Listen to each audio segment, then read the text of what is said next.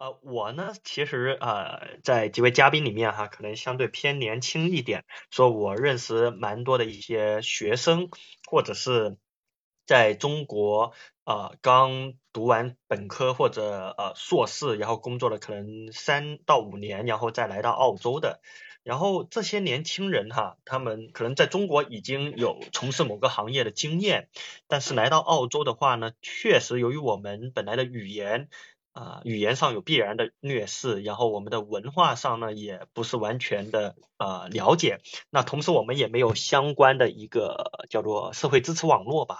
然后很多人的一开始的工作都不是那么理想，这就叫完全转行。就比如我认识一个啊小姐姐，她原来是在肉店里面，就是就切肉的，就切肉卖肉的，然后啊卖卖卖猪肉牛肉的那个卖肉哈，然后啊他就。在肉店里面干了一两年，然后后来终于有一天，他成功的拿到了一个 HR 的职位，然后他就去做 HR 了。然后也有一个呃头一两年，然后是给别人啊找做房屋的清洁啊、剪草呀，然后又过一两年，然后成功成为一名呃那个一个职业教练。然后也有一些。啊，头一两年是做按摩的，然后经历了一两年的呃那个慢慢认识积累各种经验之后呢，然后成功去学校里面工作的，然后当像我，我一开始呢，我也是在餐馆里面啊刷盘子的，我是真的刷盘子开始的，然后当然我刷到后来，可能我我的厨艺也比较好，然后做了一下呃一个一个呃一个副主厨，但其实也是在餐馆里面啊就。就刷盘子，就可能在中国呃那个眼中都觉得是非常不体面的。那那确实啊，我觉得很多我们中国本来有知识的人来到澳洲，这个我们叫做阶阶层严重打压，就说甚至叫泯灭了。然后也包括 有一些本来卖咖啡啊，不来来到澳洲哈，在卖咖啡。那你要知道，在澳洲在咖啡馆工作。是很多刚来的这种啊，就三十来岁的啊，三十岁以下的这种年轻人很羡慕的工作，为什么呢？因为他在室内嘛，每天也闻着比较香的味道，而且呢，他相对来说不会工作到太晚，因为很少人晚上八点还喝咖啡嘛，所以他可能是在啊下午两三四点，然后可能他就会下班，然后就会回家，然后一般咖啡馆也也相对有点氛围嘛，你不会那么破破烂烂，也不会那么鸟不拉屎没有人的地方。就像卖咖啡、卖奶茶都很多人来羡慕了，然后像我认识那个卖咖啡的，也是干了两三年，然后才找到他原来在中国啊类似的工作，然后他来自中国台湾的，然后他现在是做一个牙医助理，然后也有那种呃，就反正怎么说呢，就每个哈从中国来到澳洲的人，他们都会经历一个。职业和阶层的一个严重下挫，也包括哎，我又想到了一个，原来是在啊中国是一个金融金融行业，他是自己开金融公司，然后投资很多理财产品，然后他算是呃投资加技术移民吧，那应该偏技术移民，但他来到澳洲呢，他其实是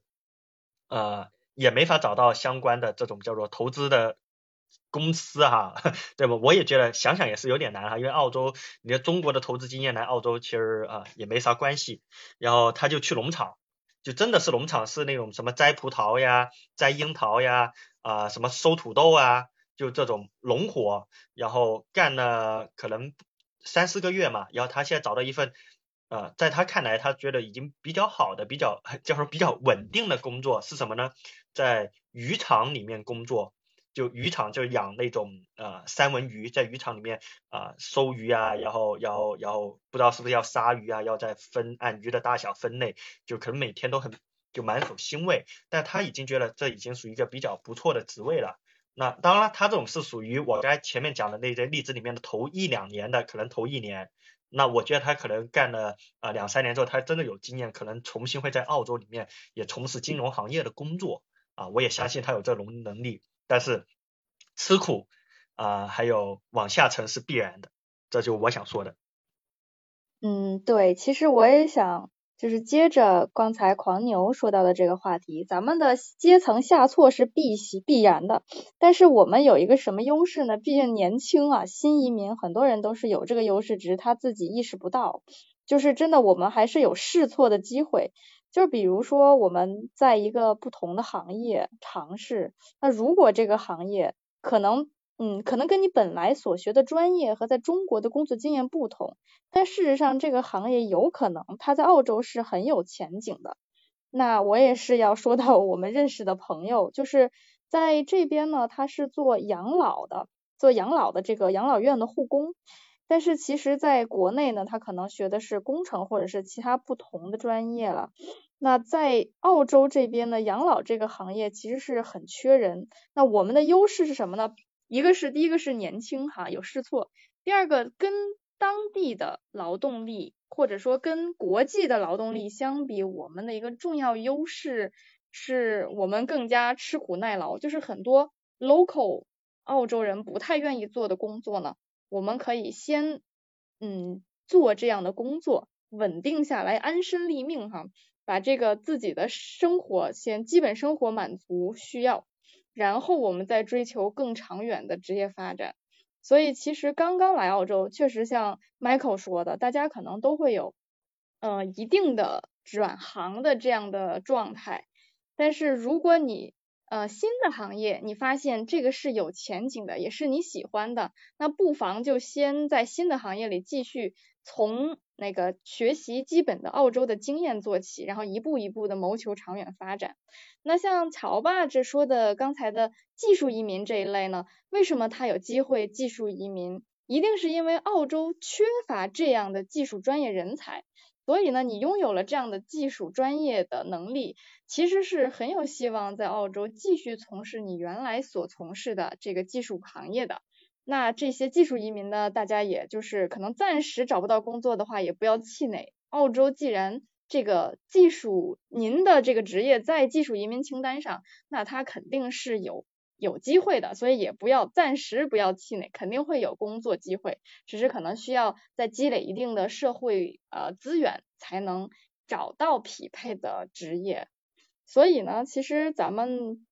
这个大家嘉宾分享的各种工作经验哈。也都是一些呃咱们个人的所见所想和所体验的一个内容，也是给您做参考吧。毕竟每个人的情况也不一样，所以呢，根据你自身的经验，如果你觉得尝试了一个新的行业并不喜欢，还是追求我们原来自己所擅长的，也是没有问题的。当然了，像 Michael 这样转行、跳出舒适圈、换到不同的行业。几个大跳步的这种也是很有意思、很丰富、很精彩的，所以啊，我觉得每一个人的这个生活经历和体验，还有这个职业发展哈，都是由你自己的嗯兴趣是第一，然后呢，你所擅长的能力，还有当时的社会形势这些不同的因素来决定的。大家呢就可以就在澳洲呢，根据不同的这个综合考量吧，那大形势和自己的个人能力结合。反正总会祝大家也是能找到理想的工作哈，能有长远的发展。新移民虽然有一些艰难的时期，但是咱们啊熬过了这个艰难的时期，将来就是海阔天空了，对不对？哎，Michael 这个海阔天空可真的是太自由了。没错，那个乔爸还有什么要补充的吗？就是要要不要讲讲你来的时候，在适应期的时候，因为不管是转行还是换大环境，可能都会有一个出来澳洲的一个适应期。其实这个可能比转行本身在短期的时候可能影响更大。有没有什么分享？呃，其实我是我我觉得是我是运气比较好的，因为刚来的时候我找工作找了三个月就找到了，三个月在。可能有的人觉得比较长，有的人觉得呃比较短，但对我来说，我觉得是我是比较幸运的，因为我找的是一个是白人的公司，然后他下面那个会计主管呢，他是一个华人，所以那个华人呢，他在华人论坛上，他想找一个另外找一个华人来做他的助手，我就是在新足迹论坛上找了一个这样的工作，一直干到现在。呃，所以，呃，前面我我记得来澳洲的时候，我听到有这样一种说法，就是因为跟中国人同时来的还有很多印度人嘛，人家都说印度人非常能抱团，就他们如果某一个人在一个公司找到一一份工作，他可能会把这个公司的其他职位介绍给他的所认识的好多其他印度人，对，印度人会抱团，呃，有这样一个现象。那么我们华人呢，嗯、比印度人跟印度人相比呢，可能这方面确实要欠缺一点。但是，呃，我觉得像我刚来找工作这种情况，呃，各位如果能够多研究一些这种中文的论坛啊，说嗯中文的网站啊，有很多很多种这样的信息，其实也可以找到愿意帮助你的同胞的。那这这这个是这个是我的经验啊，我我其实参考意义并不是很大，因为我觉得我是运气属于运气比较好的。呃，然后还有一个呢，刚也是一一个很重要的运气的来源。啊，那那那是那是，还有一个就是刚刚那个一一慢慢跑提到有一个他他他的问题里面就是有个关键词就是高龄，像 Jason 还有 Melody 你们可能比较年轻，就你们可能还体会不到高龄换行的这种痛苦。我不知道一一慢慢跑他说的高龄是高到什么程度啊？但是这边像 Michael 一样，Michael 我觉得他可以算是高龄转行了，它是一个非常现成的例子。呃，我我比较同意刚刚 Michael 所说的，就是你到澳洲以后，就是放下身段，放平心态，因为高龄转行有什么有个什么问题呢？因为我们的那个职位啊、收入啊、能力啊，一般是跟我们的那个工作经验正相关的。如果你在国内工作很多年，呃，就算你没有做到什么经理啊，没有做到呃高层的职位啊，你起码起码也是某一方面的专家了，对吧？但是如果你到了澳洲转行，那你就等于从从头做起，你就像一个刚刚大大学毕业的毕业生一样，可能要呃过很多试用期，可能要做学徒工。如果做蓝领的话，要做学徒工，你要熬过很长一段这样的适应期。这就是刚刚 Michael 所说的一个心态的问题。你如果自己能够放平心态的话，我觉得是没有问题的。呃，所以我很推荐那个新足迹论坛啊，大家可以有空可以多看看上面很多人找找工作的经验。我以前就看到过有一个原来做 IT 的，他技术移民过来以后，找到了 IT 的工作。你说 IT 的工作在澳洲收入是非常高的，一般都要十几万一年。但是他做着做着没劲了，他说我要改行做水管工，他就在足迹上发了一个帖子，说我这一把年纪，他可能也要四十左右了，一把年纪我想换做水管工，大家觉得可不可行？好多人在那边给他提意见，有的人说行，有的人说不行。后来这这个话题探讨了大概我不知道有多久，可能有一两个月，最最终他决定转行了。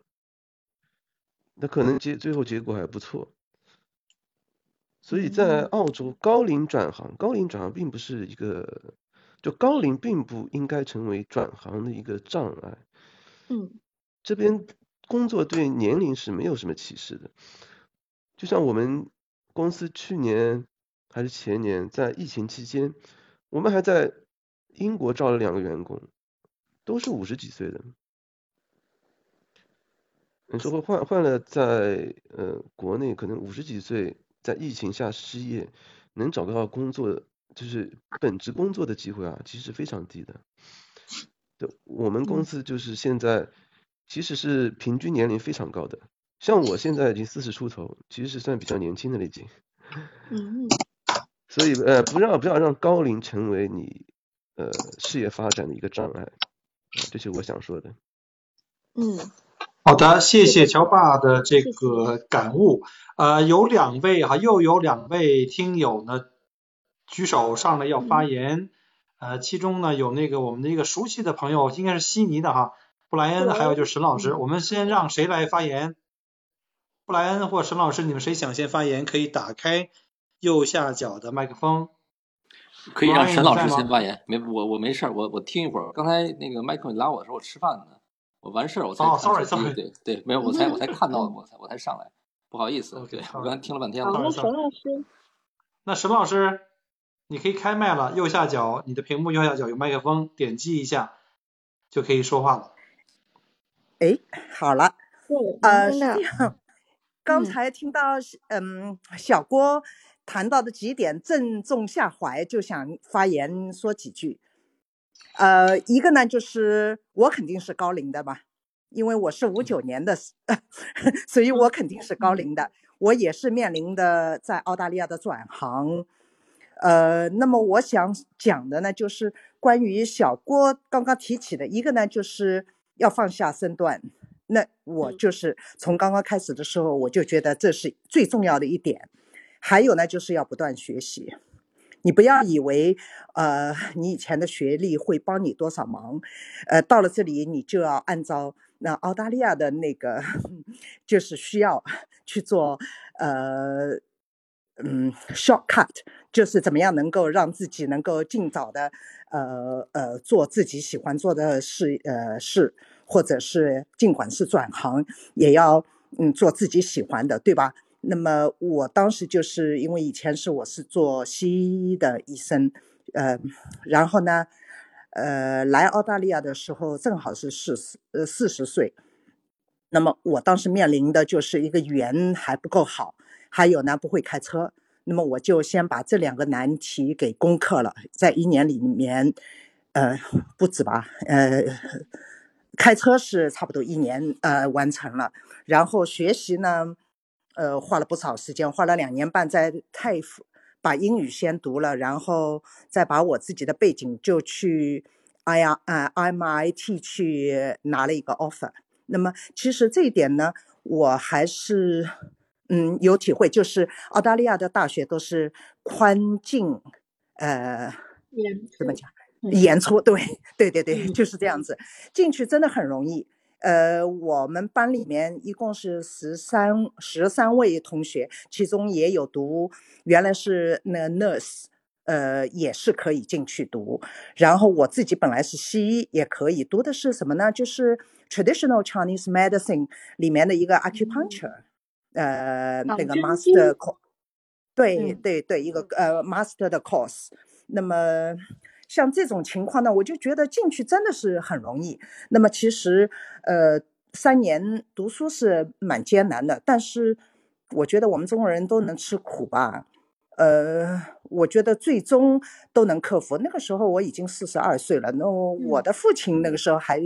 嗯，健在的时候，他就还说，他说你发疯啦，四十二岁读书，你毕业了以后还能做什么？我说爸，我们可以工作到六十五岁呢。那么你有大把的时间还可以工作的。我毕业了以后才四十五岁啊。然后他说哦，随便你吧。那么反正我想讲的意思呢，就是，嗯、高龄转行不是问题，呃，放下身段是很要紧的。然后呢，不断学习。嗯，包括我现在六十出头了，我我觉得我还是在继续学习，虽然不是去大学读书，但是我觉得我每天在更新自己的知识，我觉得这个是对新移民来讲都是很重要的，希望对大家有帮助，谢谢，啊，谢谢沈老师的分享。谢谢，您的经验可能是我们这很多人将来都是受一直受益的，因为没有人能够保证说永远不失业，对不对？咱们疫情就是一个很好的例子。可能我们失业的时候，或者说转行的时候，是一个三十岁、四十岁、五十岁都有可能。像您说的，就六十岁，您也可以还有很多的机会去发光发热的，没有问题。年龄其实真的不是问题，重要的还是心态。也是谢谢沈老师的分享。啊，咱谢们谢谢布莱恩有没有什么想要分享的经验？这个咱们有了五零后了，然后这个 咱们我是九零后吧，然后 Michael 和乔爸是这个七零后，咱们找找这个布莱恩这个八零后 是吧？是乔爸你哎，好，谢谢，对，谢啊，我是八零后，哦，哦八零后，八零八零后看来布莱恩也是一一代人，一代人。行，不是，那你们把我当九零后，我也没什么意见啊。这个可以加入我的阵营。加进是八零后，对，我是八零后。先我先那个说一下这沈老师，呃，我觉得我我特别佩服的啊，就是其实就是前面几代人，甚至比您更早的这些移民，呃，他们来到澳洲的时候，和我们现在这一代，包括刚才 Melody 提到了七零、八零、九零后，我们这几代人呢来的时候环境又不同，所以我是特别佩服，就是早期的时候来到澳洲这边开始新生活的一些移民。所以的话，我呢先代表这个八零后吧，我觉得向沈老师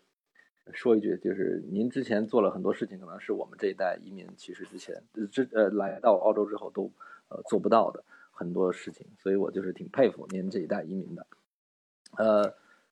我我那我就分享一下吧，因为刚才其实大家说的都特别好啊，我我这个听了半天，我我听了半天，老一边听一边吃饭，我就一直在想，很多经历其实大家都很相似，很多经历都很相似。我我就提出其中几点回应一下，我记得刚才好像是 Jason 说的和 Michael 说的几点吧，我就回应一下。一个是呃刚才提到的就是这个 casual 啊，contractor，呃 subi 还有 full time employee 这些不同的区别啊，呃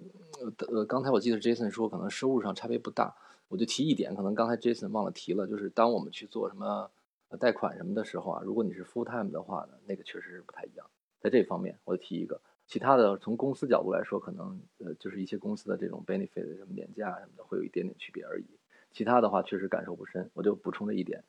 呃，另外，呃，Michael 刚才说的就是关于他在中国的时候做 IT，呃，甚至是呃不同的外企，但是到这边因为市场不同嘛，那其实这边我们移民出来很多相对来说找工作比较容易的就是这种，为什么技术类的方便一点呢？就是在不同的国家，呃做的一些东西呢都是类似的。但是如果是市场相关的这种呢，就不太容易了。呃，另外一点，刚才我记得是乔爸说的，就是呃新足迹这种论坛，呃让大家帮你介绍啊。其实这个乔爸就指出了非常重要一点，呃，有人愿意帮你背书，这一点其实是最重要的。我觉得大家说了，就是包括工作经验啊、时间管理啊、能力啊这些，我觉得我们我不相信中国人会比其他呃族群差啊。我只是说，当我们来到一个新的地方。呃，当你去找第一份工作的时候，你发现没有这边的工作经验，没有人能帮你做一个 local 的这种工作 experience reference 的时候，这第一步其实是挺难的，真的是挺难。也许第一份工作找好之后，你后面再去找，甚至是转行啊，就很容易了。但是你第一份工作怎么去找？呃，刚才这个呃，乔爸其实分享就是他能不能来之前你就开始已经在。呃，本地的这些呃社交群里面开始认识，我觉得这是挺好的一个方式，呃，好过你到这儿了以后重新开始找啊，呃，这种的话其实就是一个方便于各族群移民，他每个人都有每个人的圈子，每个族群都有每个人族族群的圈子。我提到这个 reference 的原因，其实我就是想说，作为我们每一代不同的五零、六零、呃七零、八零、九零，甚至现在新生代零零后这些第一代移民，我们永远，我们永远是。水上面的那个油啊，就是这个油啊，离这个水你看非常近，但是这个油呢，永远融融不进去这个水。呃，不是因为什么歧视，不是因为呃那个语言说差距有多大，是文化背景的问题啊。就像我们现在在这儿聊，我们说个什么葫芦娃，说个说个大闹天宫，大家知道。我们的一些我我的这些澳洲同事，他们有时候说一些俚语，他们还不错，说完了以后还告诉我什么意思。他们如果不告诉我的话，我完全不知道他们在说什么的。有很多时候，我们他说一个那个话后面所带出来的东西是一大堆的，这个是我觉得我们是不可能去跨越的。所以我很尊重一点，就是说我们应该承认，就是我们第一代移民，只要做好了我们自己该做的，在这边生活，呃，在一个容器里面吧，我觉得是一个容器，它不能说熔炉，就是各个族群有各个族群生活的，像像像 Michael 在在墨尔本那边有呃叫什么来着 Box Hill 啊，呃还有 Green Waverley 啊这些华人区。那在悉尼有什么赫斯有艺术差速啊这些，我觉得都有各自的这个族裔的那个区啊，像像意大利人，像希腊人都有。我觉得这个没有说必要去回避，或者说是什么种族歧视之间这些问题。只不过说我们第一代移民来说去融入还是挺难的。呃，另外就是我想到的这个呃转行问题和学到老的这个问题。转行我觉得在这个国家啊还其实还相对来说，也许咱们。和在中国比来说，相对来说还是容易一点。以我自己的经历吧，我可能跟 Michael 比较像，我也是经历了跳出舒适圈，包括我做决定来澳洲也是一样嘛。我如果留下去的话，我可能都会知道我大概未来，呃，会是五年、十年大概是一个什么样子。那我到这边，我第一份工作，第一份和我之前工作，呃，基本上一样类似的这种工作，我花了差不多有六个月的时间吧，我记得是六个月，差不多六七个月。呃，找到之后呢，我做了三年吧。但是我觉得，如果我还做一样的话，我好像没太大必要来来来来澳大利亚，所以我就就转行了。但现在来看也不错，有一些东西是相通的。你之前的经验能帮助你去做一个呃新的环境里面新的一份工作。我觉得只要一些积累，我们做事的时候可能多去思考一些就行了，不要低着头去做事。另外一点，呃，刚刚其实就是沈老师提到的，就是语言这一点。呃，我们包括我们在国内吧，如果大家都在这儿说普通话。有人说方言，别人听不懂的方言，或者是别人说的普通话，他也听不懂的话，那你说我们怎么交流？有时候这种误解是这种这种误会是就是产生于交流不畅嘛。所以这个语言还是挺重要的。我我刚来的时候前几个月啊，就是澳式那些英语，有的人跟我说，我都听不太明白。前前三个月吧，我记得。之后过了一段时间才慢慢好了。我觉得大家不要怕啊，就是你看老外在中国说个英语，而是说个普通话，哎，咱们觉得不管他说的多差，哎，人家还能说，大家看着哎。还挺不错，老外能说，其实咱们也一样啊。咱们到这边新的地方来开始，大家勇勇敢去说啊，对，多多多去练啊。这种东西没有什么诀窍，就是就是多听多练就行了。很快一个分享，我就是回应刚才大家说的几点，然后我截取几个点回应一下啊。好了，谢谢大家。谢谢布莱恩，你提供一个非常重要的角度，就是咱们大家都是第一代移民，所以你说的那个就是油漂在水上面这种感觉，我也觉得特别特别的形象。就是我们是浮萍的一代，我们希望把根扎下去，但是毕竟咱们是从别的土壤里把根拔了出来，想要扎片扎到这一片土壤里的扎根，第一代移民大家都是不太容易的，所以这个角度我觉得特别棒，就是大家嗯一定要就是努力的把自己的心态摆正，然后呢把自己的跟这一片土地的融入呢，也不是说要强融，但是呢也是要把自己原来的一些东西放下了。对，或者是说我们降低心理预期吧，对，然后开始新的生活。呃，生活的勇者不就是你知道生活残酷，但是你还能勇敢的去面对？这个我觉得，这个就是我们需要去做的，做好一个心理建设，来到一个新的地方，开始新的生活。对，嗯，对，我也非常同意布莱恩的说法。呃，我也是个八零后哈，其实这个群里面都有哈，就。跟我一起的，我也是八零 后，我也是八零后哈，所以我跟布莱恩这个感受，我觉得是比较比较比较贴近的，也确实像布莱恩刚才讲的，像一些澳洲职场上面遇到的情况，其实我也有遇到，就别人说完一句话，所有人都在哈哈笑，我就站在那里，我想我该怎么表达呢？然后我就只能礼貌而又不失尴尬的笑了一下，哈哈哈这样，然后别人看到我笑了，就问我啊。那个 Jason，那你支持哪一边呢？啊，我就很尴尬了，因为我前面他们说什么我都听不懂，呃，我只能说，哎，我只是看到你们很高兴，所以我就跟你们一起高兴，但其实我不知道你们在说啥，对，然后，对，就就就这这件事情是发生过好些回的，呃，而且像我说英语嘛，呃，我也会有口音，呃，对啊，就就无法避免的口音，然后。但其实也像那布莱恩说的，其实只要你勇敢去去说啊，别人也是能理解的。而且像我的工作，我其实接触到全世界各地的人，我发现全世界各地的人其实也有很多人说英语很烂的，就真的很烂。就甚至一些欧欧洲的那个西人，他英语很烂，因为他来自于啊法国呀、啊意大利呀、西班牙呀、德国呀，其实他们英语也是稀烂啊，然后他们一点都不怕，他们就一天到晚跟我瞎比划。然后我就看着他，我我就看着他，我想啊，我想 What are you talking about？但我不会这么说话嘛。我说嗯，因为他说了一个词，他说 Where is 不不不不，然后我说哦，Can you spell it？然后他就给我一个一个词拼出来，我说哦，发现他完全说错了那个东西。然后对啊，但但但我觉得我们华人哈啊。勤劳勇敢的民族嘛，我们来到澳洲，并且我们其实很多从小，我们从中国哈小学、中学我们就开始学英语了。虽然虽然有些时候说这书本英语、哑巴英语，但我觉得我们缺的就是一个去说啊。包括我一直到现在，我也觉得我的英语其实就蛮一般的，蛮一般的英语。但是呢，在工作场合基本的工作交流都能搞定了。虽然我领导他也知道我就是英语不咋地，但他会觉得，哎，那个虽然你的英语很差，但你的数学能力很好呀，对吧？但我就会觉得，这这什么数学能力啊？我都没有算任何的方程式，就是算加减乘除。他们觉得，哇，你们这个加法怎么那么快就算好？他们都拿计算器来算的，就他觉得我们中国人好厉害哦。就算什么都那么快，还那么准确，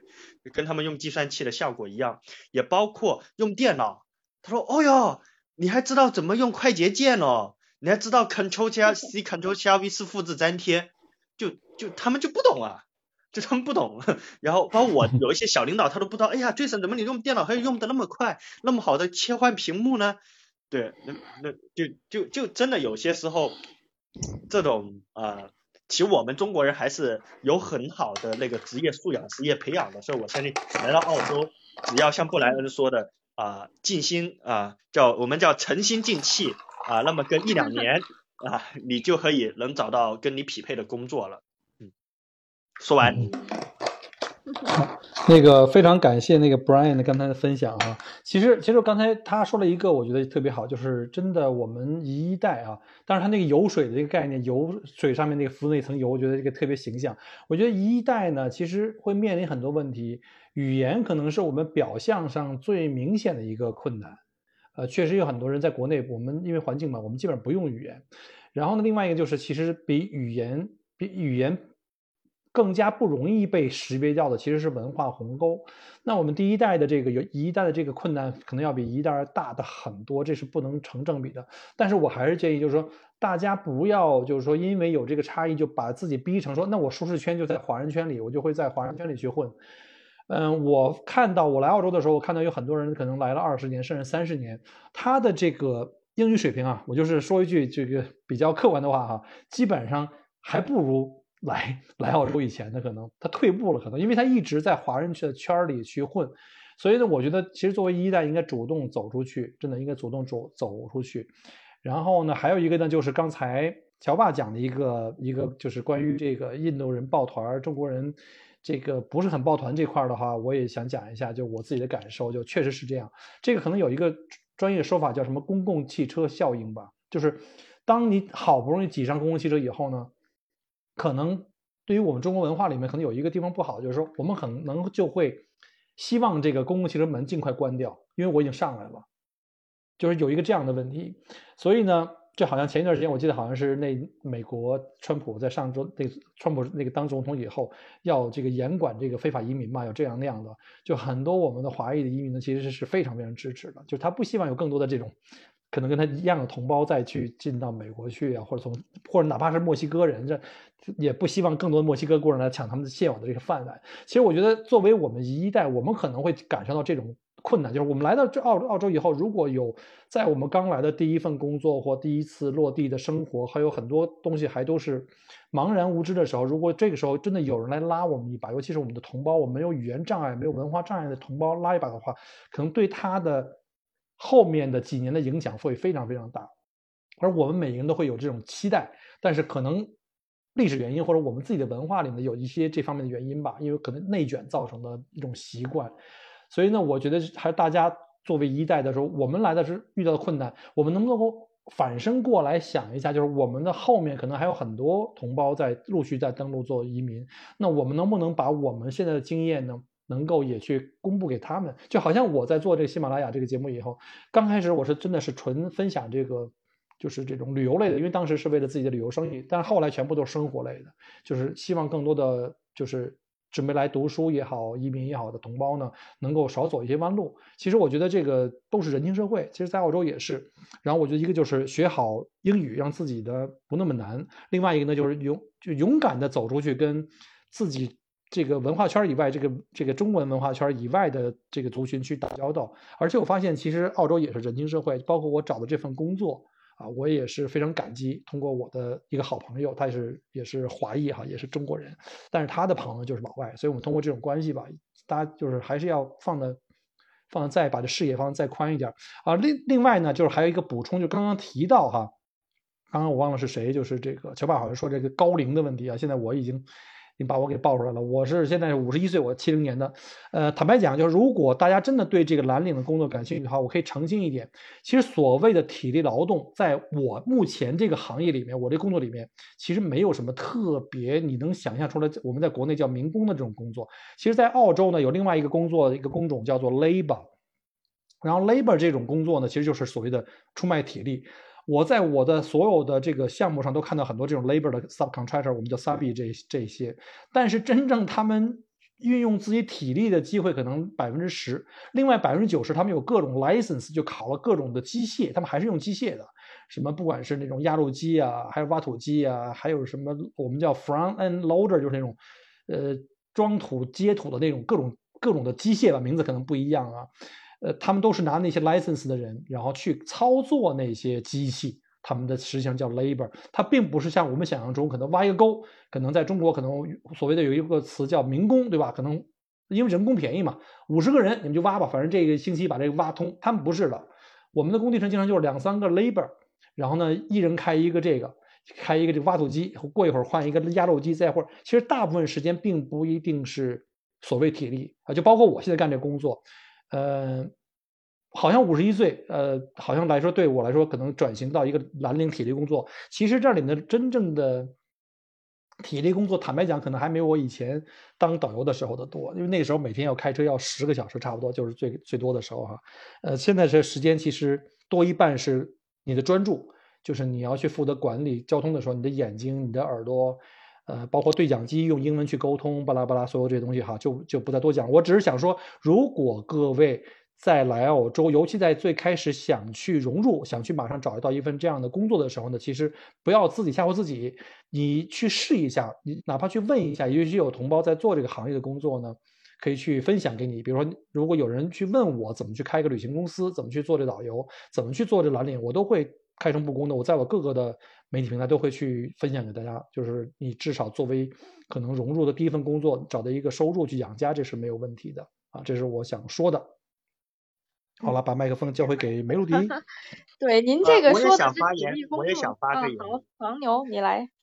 好，那个是这样的，我我也想说说我我来澳洲之前和刚来澳洲的时候呢，我也通过一些媒体平台获得了很多澳洲这方面的那个资讯，中文方面的资讯，要通过这些资讯，我才更好的融入到澳洲，后来才能找到一些。啊，还算可以的工作吧。那我首先推荐第一个呢，叫做麦口锅聊澳洲，就这个节目呢，在全网全平台呢都会收到。然后喜马拉雅呢也有他们的专辑，然后非常好。然后我就听着这节目来到澳洲。然后还有另外一个呢，叫做啊乔爸的澳洲来信。然后呢，它是一个公众号啊，主要呢是偏向于图文。然后呢，上面呢也有很多关于啊移民啊，还有生活方面的资讯。然后呢啊就。Michael 过聊澳洲呢，是给我提供了资讯。谢谢谢谢。乔爸的啊澳洲来信呢，是塑造了我对澳洲理解的价值观。那我最推荐的就这两个平台，我就靠他们才能找到我的工作。好啊，把麦克风还给 Melody。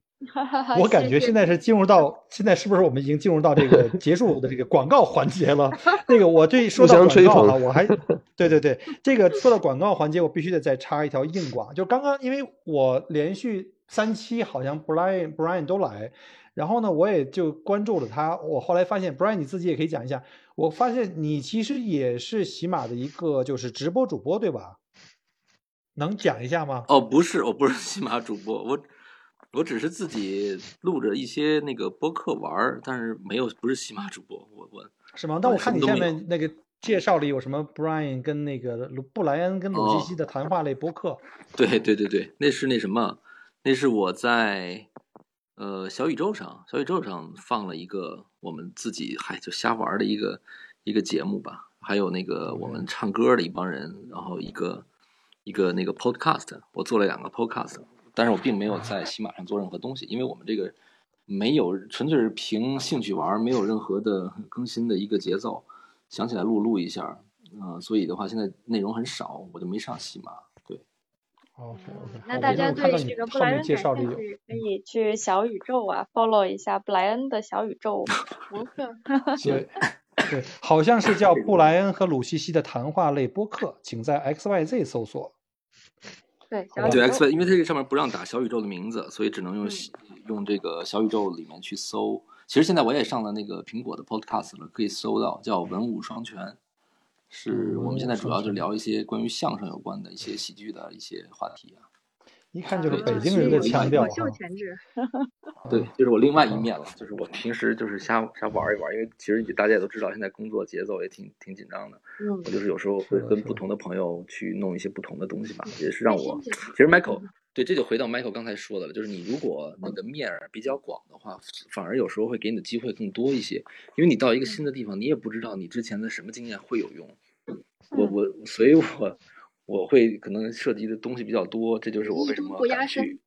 对嗯敢去尝试一些不一样的，就像 Michael 他也在那个年纪走出舒适圈，其实是一个一样的，对。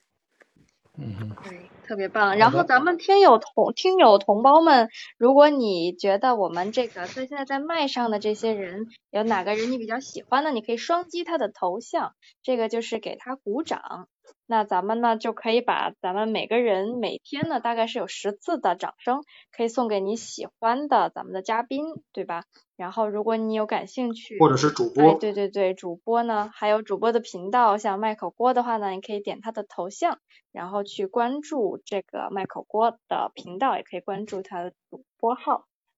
这样他以后有新的节目呢，你就可以及时的 follow 他的更新了。还有没有其他的一些我们在线的听友？呃，你们还有对澳洲这边的，包括找工作或职业的一些问题，都可以现在举手给我们来发问。如果没有问题的话，可能我们很快就要结束本期的这个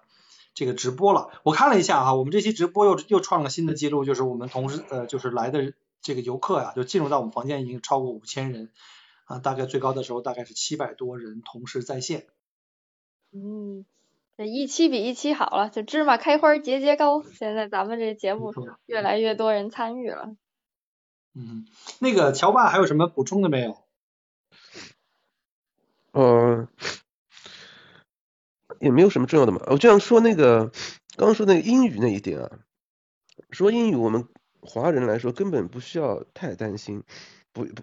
就是只尽管说就好了，这是我的感受。因为这边呃澳大利亚人他们看到我们，他们肯定知道我们的英文肯定跟他们差一大截，肯定是很差的，所以他们看到我们说英文。他们不会有任何意见，就是说来嘲笑你啊，来说你英文怎么这么差啊？就像我们看到一个看到一个西方人在说中文一样，就算他说的再差，我们也不会说呃说去去取笑他，反而会说哇，你的中文怎么会说的这么好，对不对？所以我觉得英文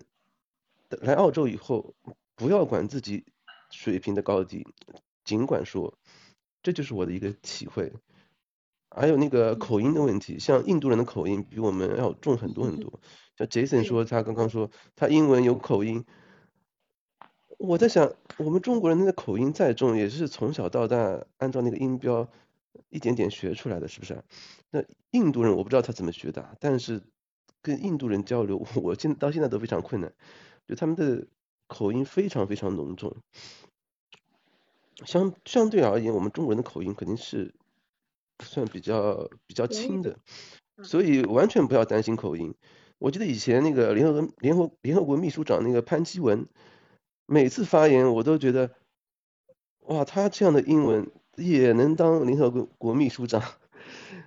他的口音，他的韩国口音也是非常重的，对吧？所以英文的口音跟你的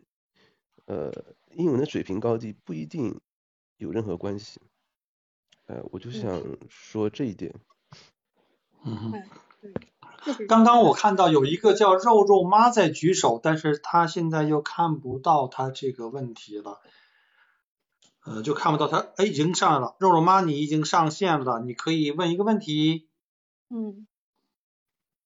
你可以点击屏幕的右下角有一个麦克风的那个叉子，红色的，点击一下麦克风，你就可以发言了。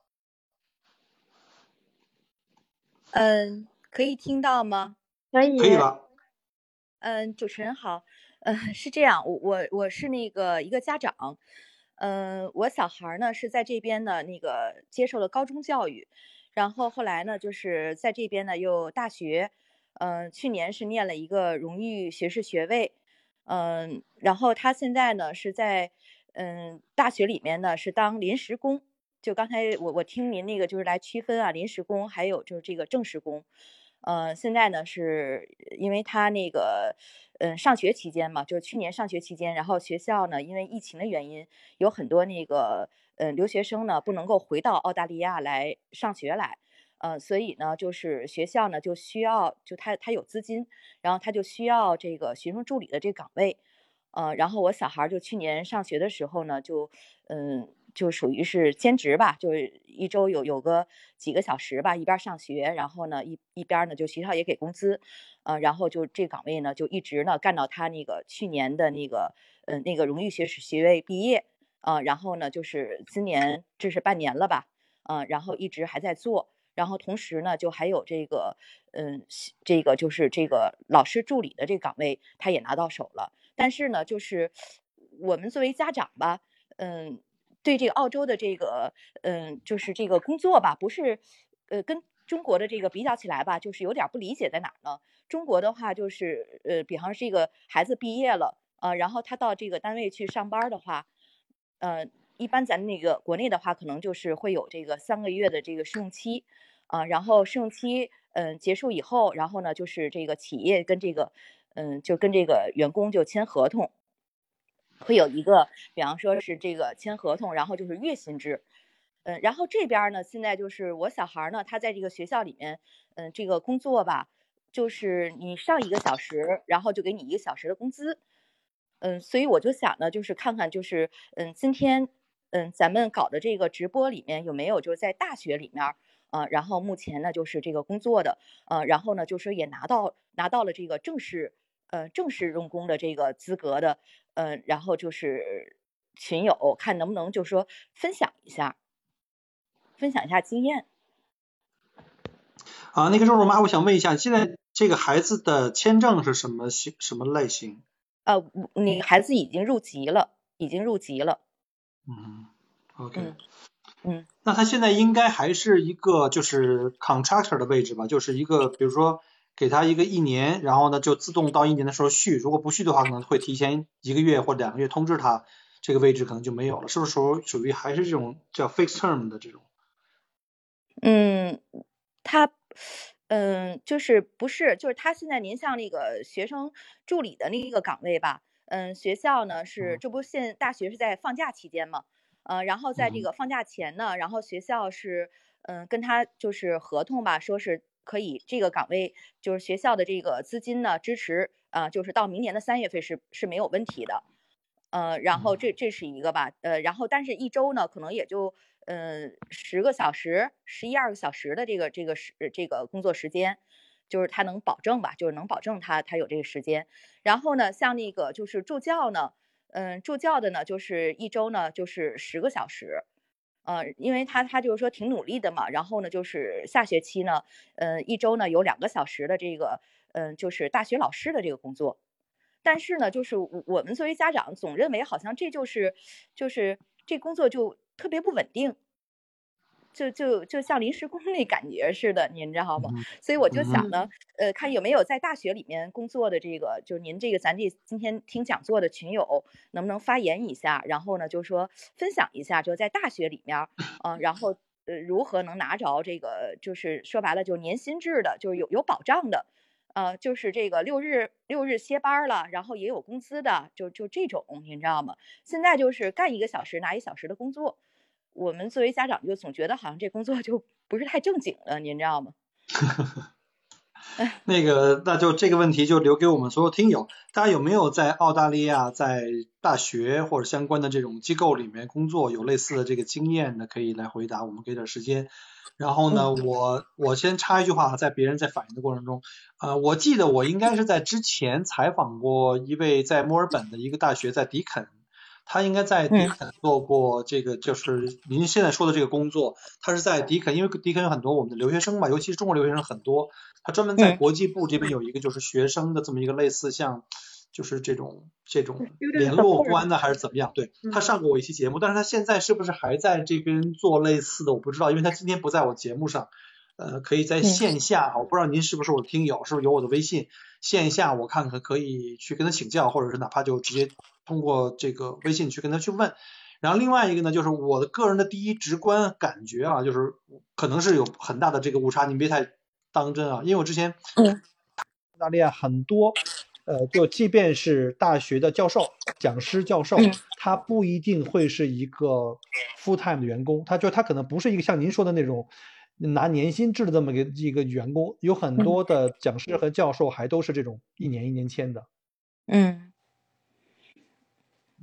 在莫纳什啊，或在什么莫大啊这种这种情况很多。嗯嗯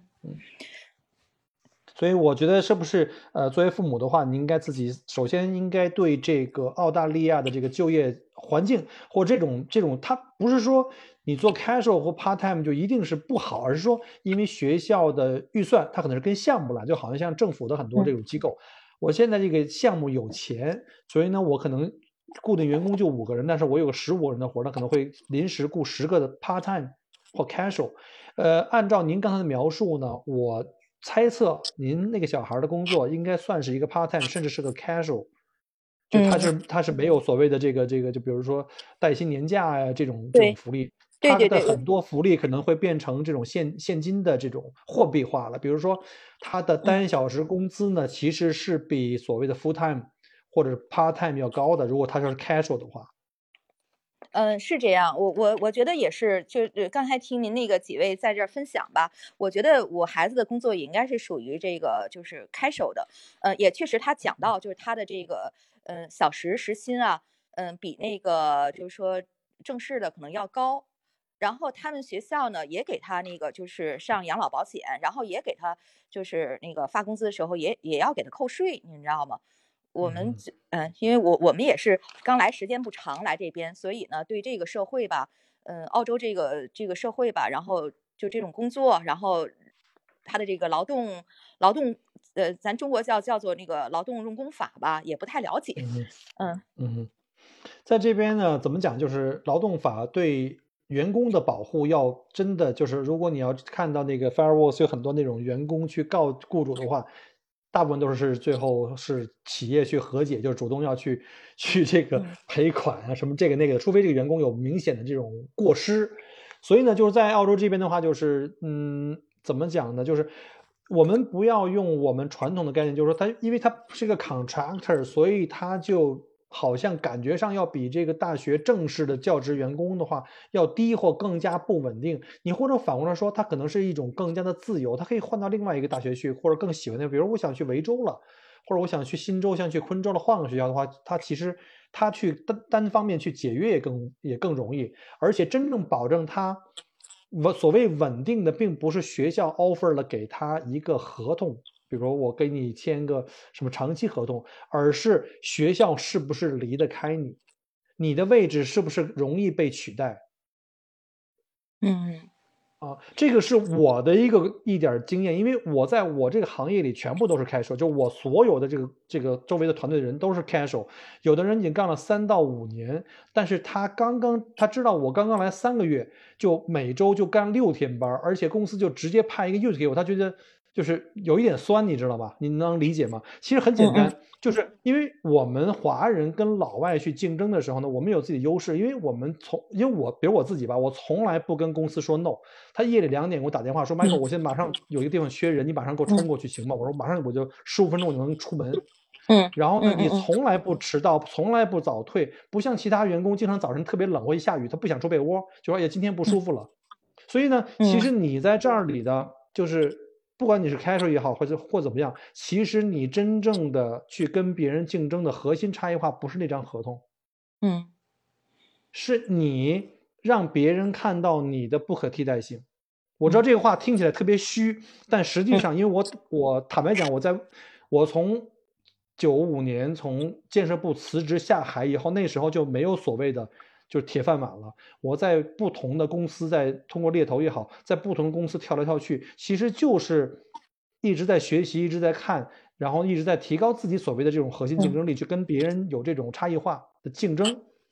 你真正最后保证自己一直有饭吃，不是学校给你这张纸，而是学校他请你留下来，你懂我意思吗？嗯，是咱就这个可华人是有能我们要对我们要改变。对，嗯我们要改变这个思维，而且我觉得，其实我现在干了这个开手以后，我往回去想的话，可能我不会去想干一个 full time，因为我可以随时跟公司说，我未来两个月我都不想上班，我想去全球去旅行。比如说疫情结束了，我真的是有这个计划的。然后这个 casual 的话，公司是没有任何限制的，不像 full time，你比如说啊，你必须得去找别人去轮班儿，或者是交接岗位或者怎么怎么样。像我 full time，我只要提前二十小时跟公司说，从明天开始，未来两个月我不在，你没有任何的法律的的东西，你非常非常自由的。嗯，嗯就说你们就不要觉得好像不用担心，嗯，就是对对我插一句，就是如果真的是劳动保障法这一块儿大家不熟悉的话呢，我们还有工会，还有一些其他的民间组织，咱们都是可以保证劳动者的权益的。所以就是如果就感觉到有不公平，或者说有招聘过程中接受到了一些呃觉得可能不太好的，或者说违反规定、违反法律的事情，我们都可以去找到相应的机构去诉诸那个正式的途径来解决我们个人的权益，保障我们个人的这个利益的。好，那个感谢主持人啊，就是您今天搞这个讲座，嗯，然后看看有有机会的话，您再征集一些，最好再征集一些，就是说，呃，目前在这个呃教育行业，就是大学里面，呃，然后有工作有工作这种经验和经历的，呃，然后分享一下，我们跟着学习一下。嗯，好的，好的，好的。嗯，那个实在不好意思，因为时间关系，我们从六点钟开播，现在已经两个小时。我们通常是平台建议我们一个小时，当然可以超，现在已经两个小时了，已经比较长了，也不能嗯让嘉宾，可能乔巴还没有吃饭哈，另外两位主持人嗯还没有吃饭。那我们还有就是，如果没有什么其他的问题的话，我们就结个尾。Melody 交，给你。咱们可以线下交流，对。好的感谢，大好的，谢谢，谢谢。天参加我们的澳洲事业编不如临时工哈南十字星空下的聊天我直播。那大家也分享了很多真金白银的澳洲这个职业发展经验哈，希望对大家有所帮助。那大家感兴趣这个 Michael 郭聊澳洲，还有乔爸的这个澳洲呃公众号呢，也欢迎去私下加两位这个主播，然后加他们的呃平台和公众号。那今天我们就到这里。好的，再次感谢所有的的嘉宾啊，尤其感谢这个乔爸、还有布莱恩、还有沈老师的分享，还有刚刚两位这个就是慢慢跑跟肉肉妈，感谢大家的参与。嗯嗯，那我们今哎，天谢谢谢谢 Melody，谢谢 Michael。感谢谢大家下次见感。谢大家。好的，感谢与大家的相遇，我们期待下周再见。下周再见，拜拜。拜拜。拜拜。